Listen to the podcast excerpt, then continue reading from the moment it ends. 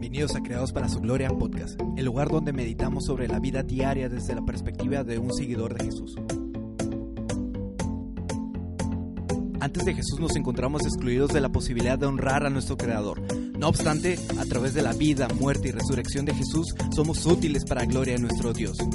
Para eso fuimos creados.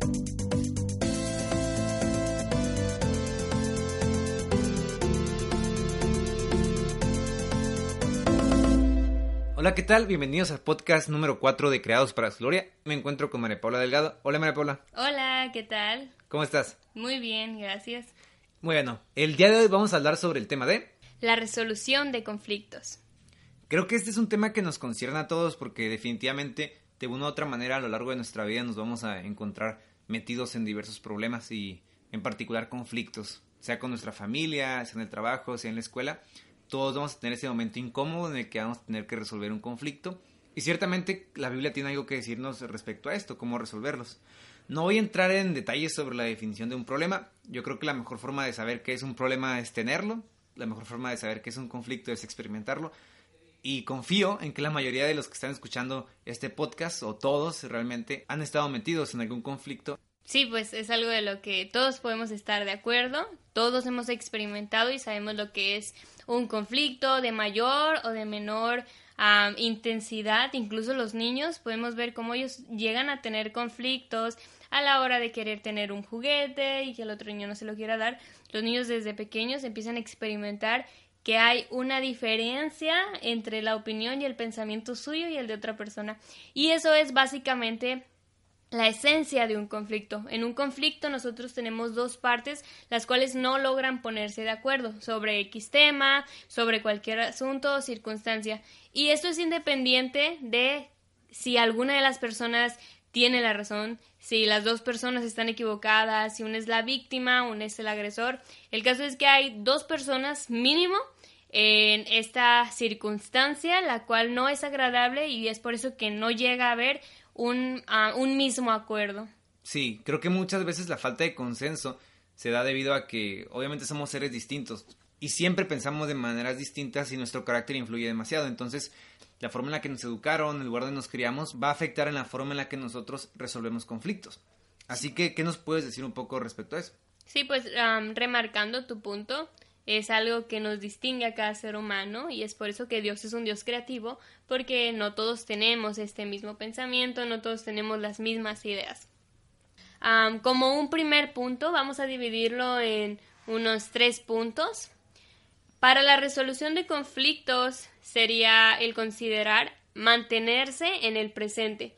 ¿A qué me refiero con esto? Muchas veces cuando estamos queriendo a resolver algún conflicto, suele nuestra mente a recordar cosas que ya sucedieron en el pasado.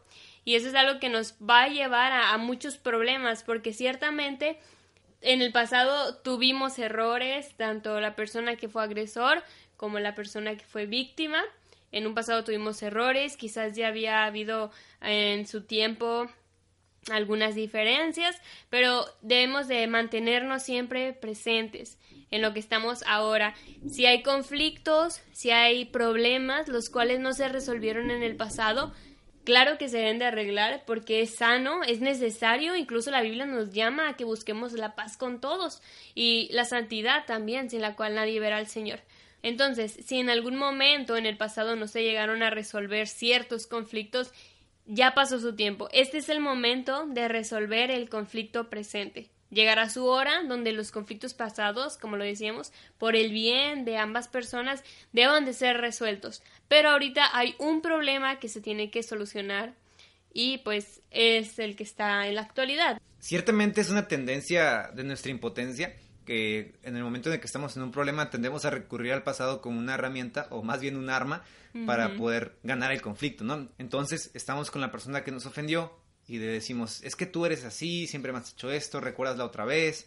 Vale la pena enfocarnos en el problema actual, eh, tratando de ser lo más objetivos que podamos, tratando de sacar nuestra ira, nuestra emoción que nos está queriendo dominar hacia un extremo y decir, bueno, ¿hasta qué grado yo fui culpable o provoqué esto? Cuando estamos en estos, estos momentos de tensión, nuestro corazón puede engañarnos y ahora sí que agarramos cualquier cosa para hacer más grande el problema y tener más cosas a nuestro favor. Y otro punto importante que mencionabas es que solemos ah, hablar mucho sobre el tú siempre me haces esto o tú nunca, por el contrario. Son palabras las cuales nosotros usamos para crear más intensidad y, y poner un ambiente un poco más incómodo.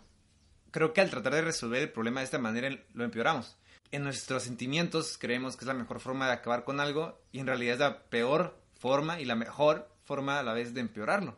Y un segundo punto es el que recordemos que somos pecadores.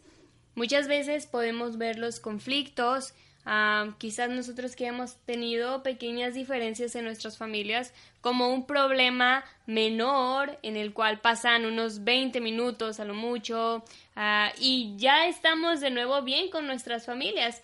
Pero hay casos donde las cosas no son así, Rafa donde las familias tienen problemas serios, ah, quizás no necesariamente con tu familia, con otras personas, incluso gente de la congregación que llegan a tener ah, estos choques pequeños, pero que se extienden a gran escala y dejan de hablarse por X o Y cosas. Entonces, en estos tipos de conflictos, bueno, tanto en los mínimos como en los grandes, debemos de recordar que somos pecadores que no hay pecado tan grande que Cristo no pueda perdonar y que no es mayor el perdón que nosotros le ejercemos a esa persona que el que Cristo nos ejerció a nosotros. Entonces debemos de mantener los pies en la tierra. Y ahora sí que puedo decir esto, es una frase que me gusta bastante, es mantener los pies en la tierra y la mente en el cielo, pensar como Cristo lo hizo.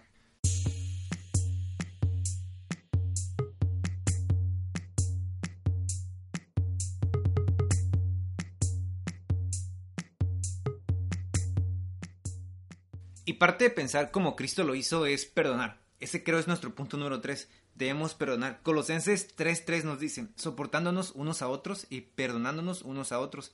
Y si alguno tiene queja contra otro, como Cristo los perdonó, así también háganlo ustedes.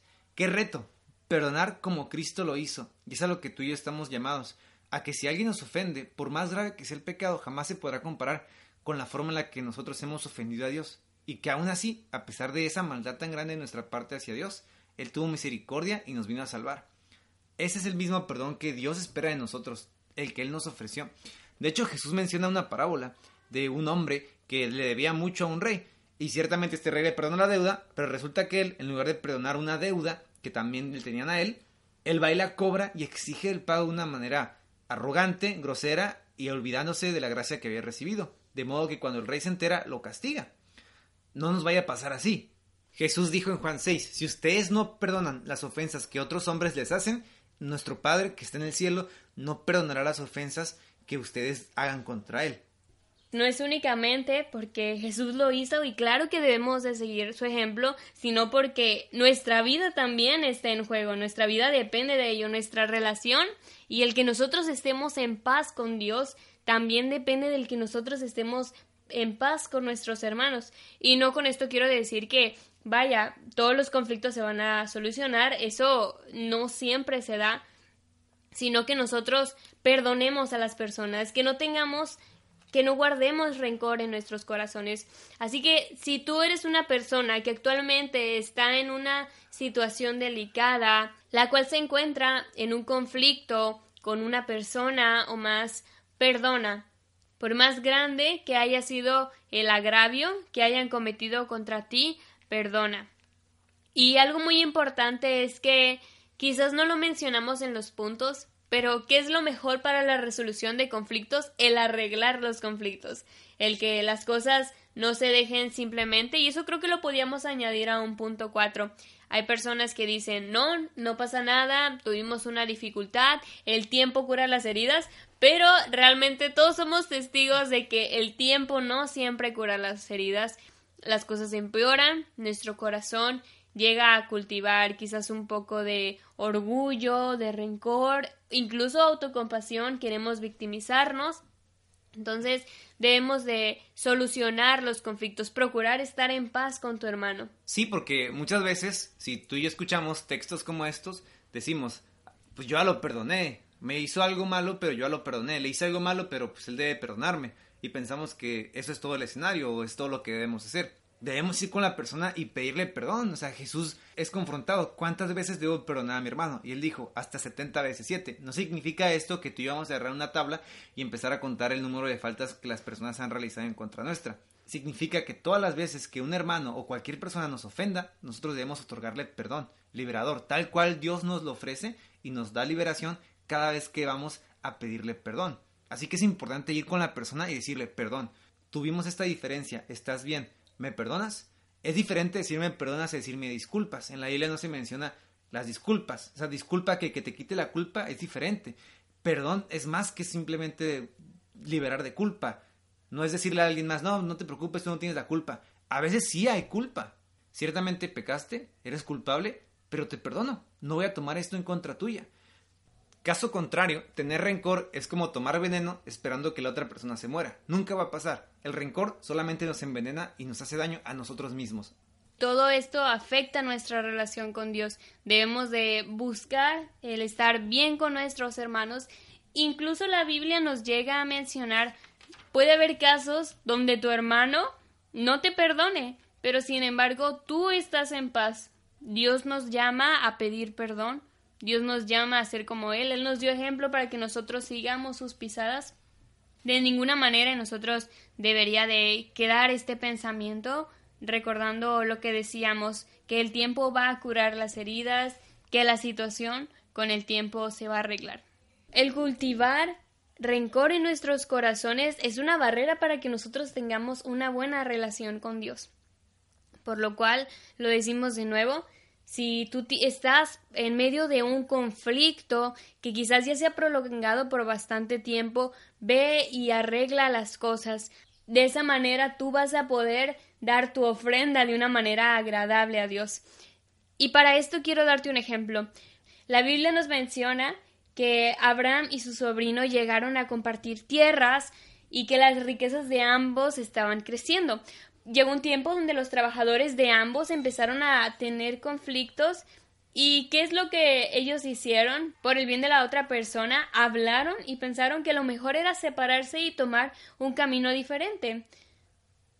Y para concluir, quiero recordarte cuál fue el problema, cuál fue el conflicto en el cual tú no fuiste la víctima, en el cual nosotros, como pecadores, fuimos los agresores nosotros lastimamos a Dios en cierto sentido y con esto no quiero que vean que estamos poniendo a Dios como una víctima, Él es soberano, Él es todopoderoso, pero sí quiero que nosotros nos posicionemos como lo que fuimos en su momento, agresores, los cuales manchamos la imagen perfecta que un Dios santo había creado para una vida plena, para una vida feliz para nosotros.